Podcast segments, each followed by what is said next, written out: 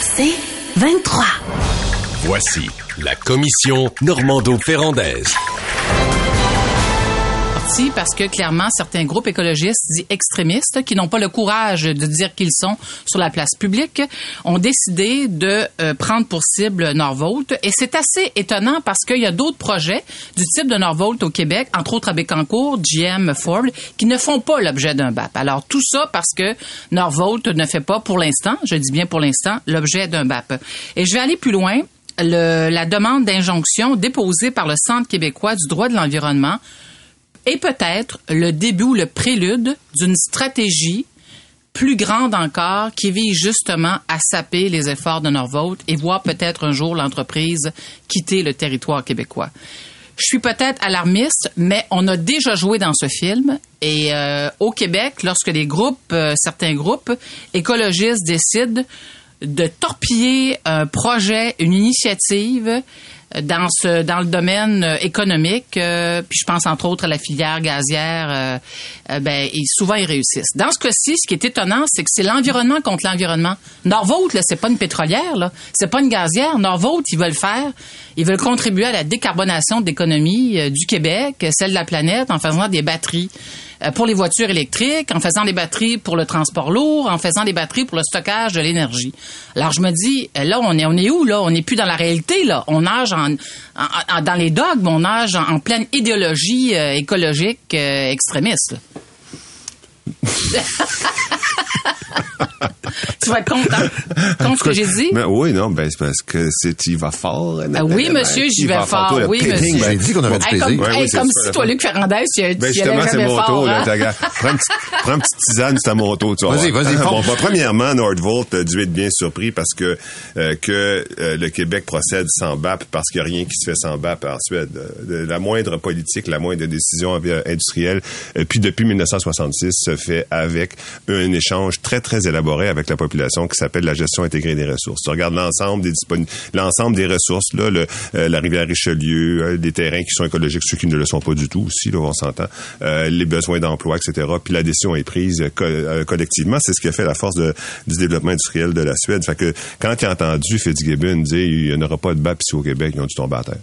En fait, il y aura un BAP pour la partie recyclage. Oui, c'est ça, mais pas pour l'investissement initial. C'est 170 hectares, je continue de le répéter, là, 170 hectares là, pour une fille qui vient de Québec, mettons, je vais au hasard, là. C'est trois fois les plaines d'Abraham. Hein? Trois fois les plaines d'Abraham. Quand tu donnes trois fois les plaines d'Abraham, peut-être que tu pourrais avoir une petite discussion publique pour dire, ben voici, ça va créer tant d'emplois. C'est l'équivalent de 1000 patinoires, euh, le terrain qu'ils ont. Fait que là, tu pourrais avoir une petite discussion publique. Moi, je dis, quand tu traverses le plancher de danse pour aller creuser une fille, tu offres pas un char dans les cinq premières minutes. Parce que c'est ça, ce que, ça que Fitzgibbon a fait. il est allé offrir, il est Parce que tu sauras jamais si c'est toi qu'elle aime. le, pire affaire qu'elle peut se dire, c'est oui. C'est ça qui est arrivé. Nordvolt a reçu 7 milliards au total. un, premier pour la construction de l'usine, 2,4 milliards, puis après ça, 4,6 milliards pour les opérations. Et ça, ça comprend pas le recyclage de la phase 2. Et donc, euh, quand tu compares avec le 900 millions que Nordvolt a obtenu en Allemagne, ben c'est 7 fois plus pour le même investissement. J'ai posé la question à Fitzgibbon hier. Il reconnaît que l'offre Québec-Ottawa pour amener Nordvolt ici dépasse largement ce qui a été offert ailleurs pour attirer le. C'est un choix. Ben, c'est de l'insécurité. Moi, je dis quand tu. C'est de l'insécurité. Ouais. Quand tu quand ben, les gens de qui promeuvent tout le temps le développement économique ont un problème d'insécurité. Je les invite à pas rester seuls avec ce problème-là, à consulter. Restez pas seuls avec le problème, parce que vous allez souffrir. Tu sais, quand tu offres sept fois plus que l'Allemagne, plus euh, l'énergie, plus on sait pas ce combien qu'il va avoir dans le crédit de recherche et développement. C'est parce que là, là, tu te déshabilles tout nu puis tu dis ah ouais, Lego. Euh, tu sais, puis en plus, faut se faut poser la question est-ce que c'est Est-ce qu'il y avait un autre projet ailleurs? Est-ce que Northvolt aurait pu ailleurs, ailleurs? Réponse en deux temps. Au Québec, non. Luc Poirier, qui est un gros acheteur de terrain industriel, l'a dit à ton émission, il n'y avait aucun terrain de cette taille. Puis en plus, c'est pas une question juste de terrain, c'est une question d'approvisionnement en électricité, d'approvisionnement en eau. Bon, il y avait aucun autre terrain. Maintenant, quand euh, Champagne est allé chez, à téléphoner, c'est Champagne, qui est téléphoneur Northvolt le premier, pogne le téléphone, appelle direct, cold call.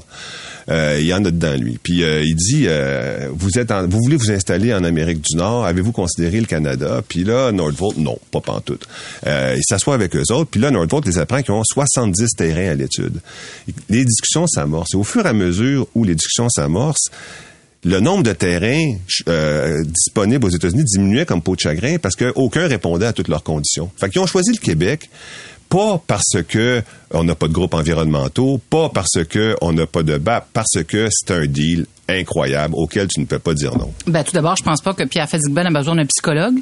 Euh, mais des fois, ça peut aider. Non, Tu sais, non, ça m'étonnerait. Ça m'étonnerait parce que c'est très bien ce qu'il fait. Le choix qu'on a fait au Québec, effectivement, c'est un choix politique qui est questionnable, j'en conviens avec toi, de décider de développer une nouvelle filière en matière de production de, de batteries. Il n'y a pas seulement Norvolt, j'ai nommé GM, j'ai nommé euh, Ford, il y a d'autres joueurs qui ont levé la main pour s'établir au Québec. C'est sûr que créer une nouvelle filière, ça commande énormément d'investissements publics. Euh, et avec l'investissement public, bien vient la création d'emplois. Dans ce cas-ci, ce que je déplore, c'est qu'on s'en prend un joueur qui n'a rien à se reprocher.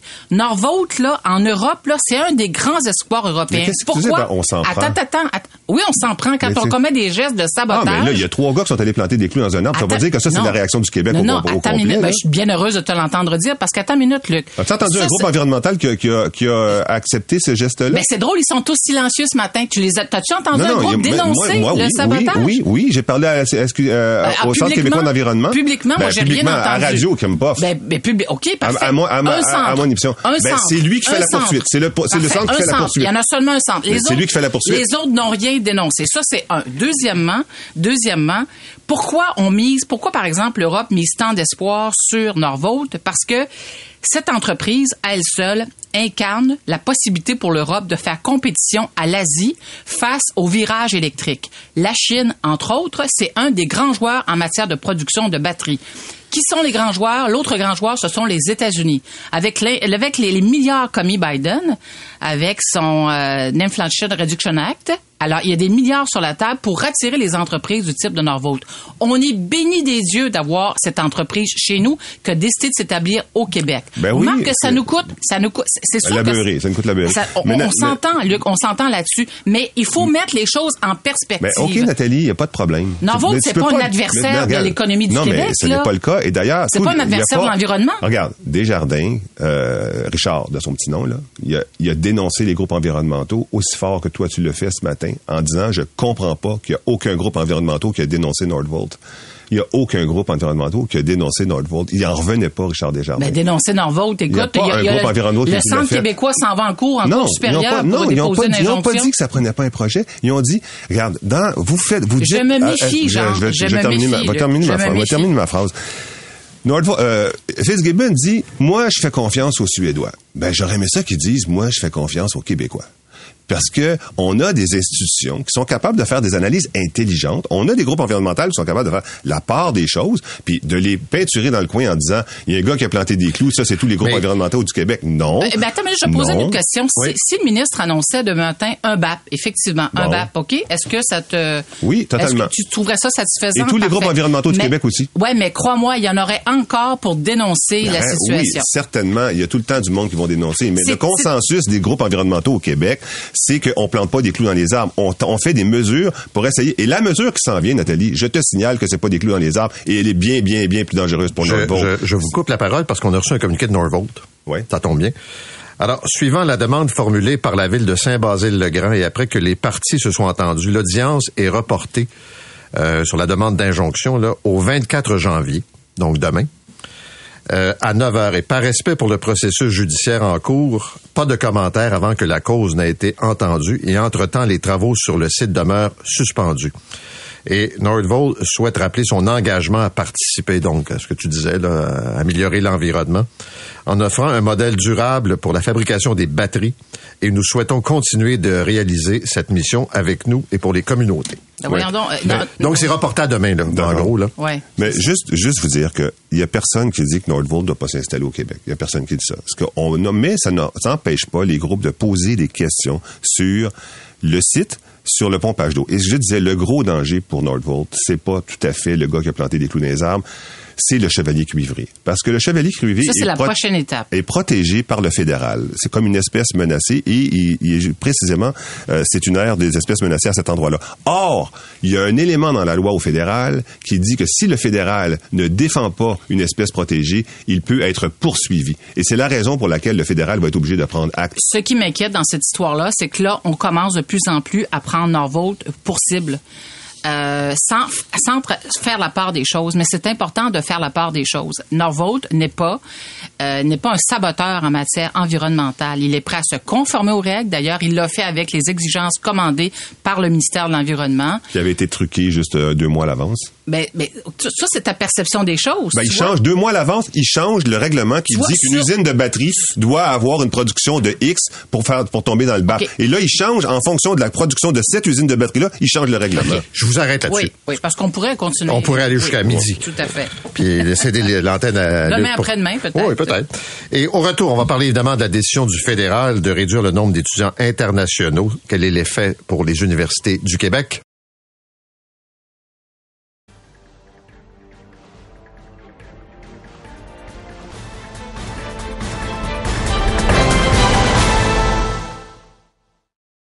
Commission Normando-Ferrandaise.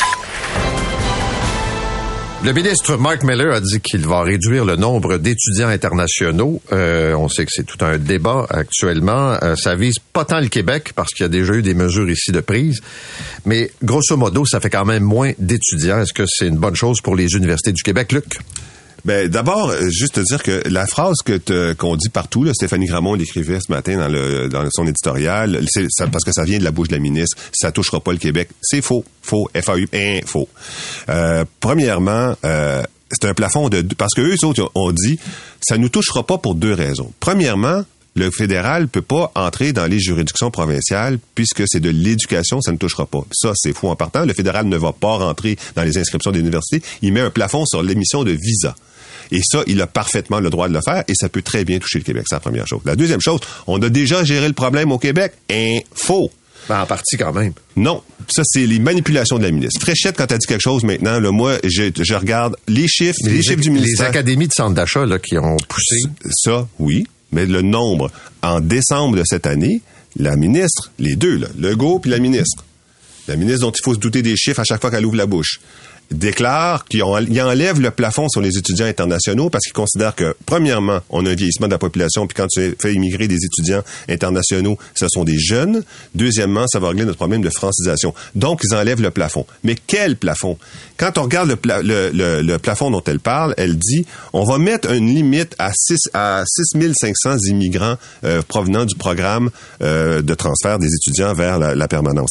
Et euh, mais la réalité, c'est que c'est pas 6500, c'est 11 000 étudiants qui sont acceptés par année en 2000. Et d'ailleurs, ça c'est ça s'est tout fait sous la CAQ. On est passé en 2019 de 2500 étudiants internationaux à 11 000 étudiants internationaux.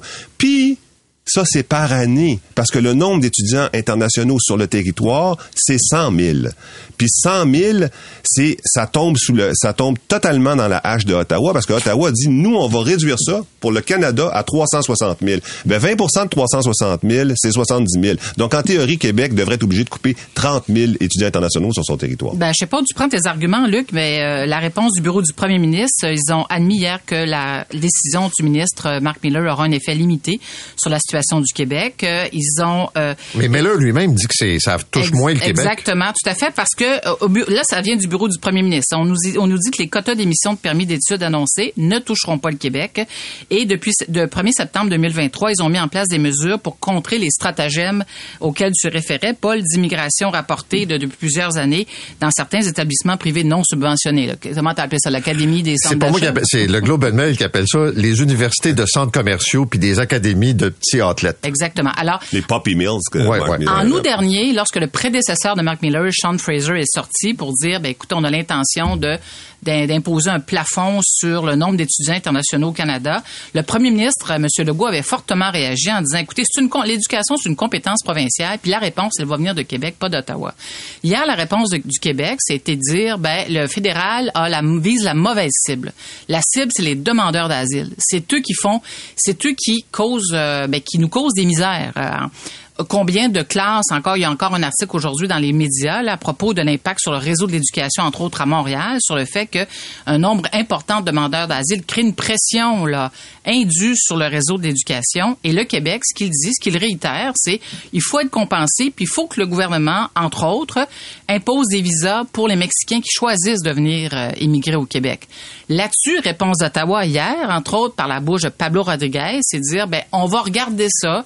La lettre que nous a envoyée M. Legault est constructive, fait qu'on va regarder ça. La compensation demandée est importante. Là, on parle de 470 millions encourus pour les années 2021-2022, puis et même chose pour les années subséquentes. Alors, c'est un gros dossier qui lie Québec-Ottawa. Euh, qui a deux, euh, qui a deux, euh, deux antennes en fait, ou deux, les, deux volets. Le premier volet, c'est le volet compensation, puis l'autre volet, c'est le volet lié au fait de plafonner les demandeurs d'asile.